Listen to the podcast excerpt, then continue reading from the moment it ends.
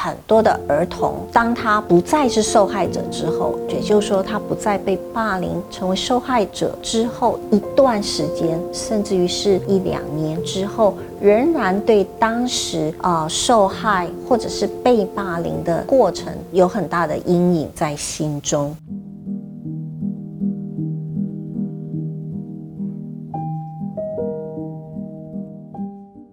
接下来我们要谈的是暴力与攻击。我们也知道，幼儿以及儿童互动的时候，难免会有一些啊身体上面的接触，甚至于是攻击的行为。我们也知道，儿童在游戏的过程当中可能会产生啊冲突。那么，我们也发现，攻击的形式主要有两种。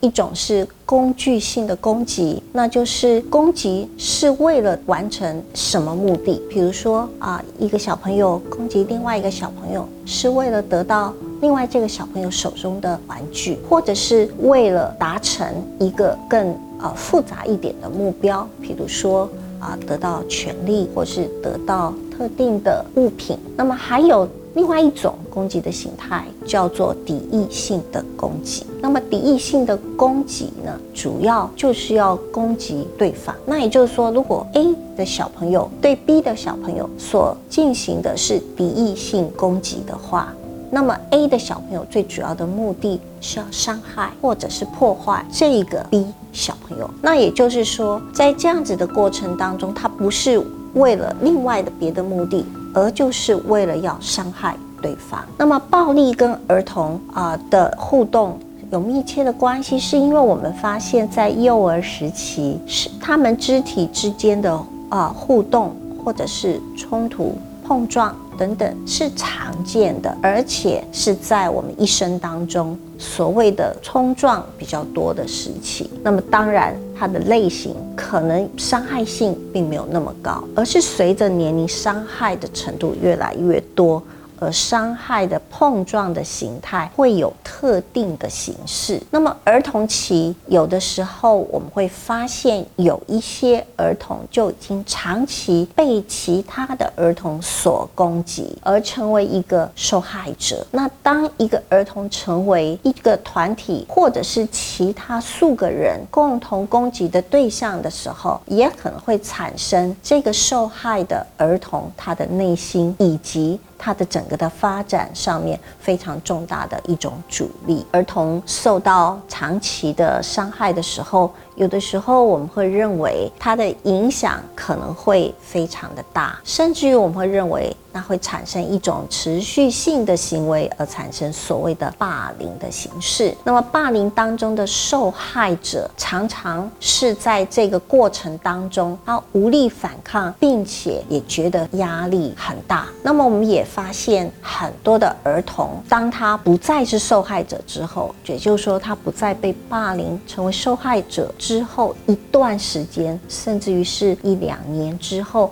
仍然对当时啊受害或者是被霸凌的过程有很大的阴影在心中，也很可能它的影响力就持续非常长的时间。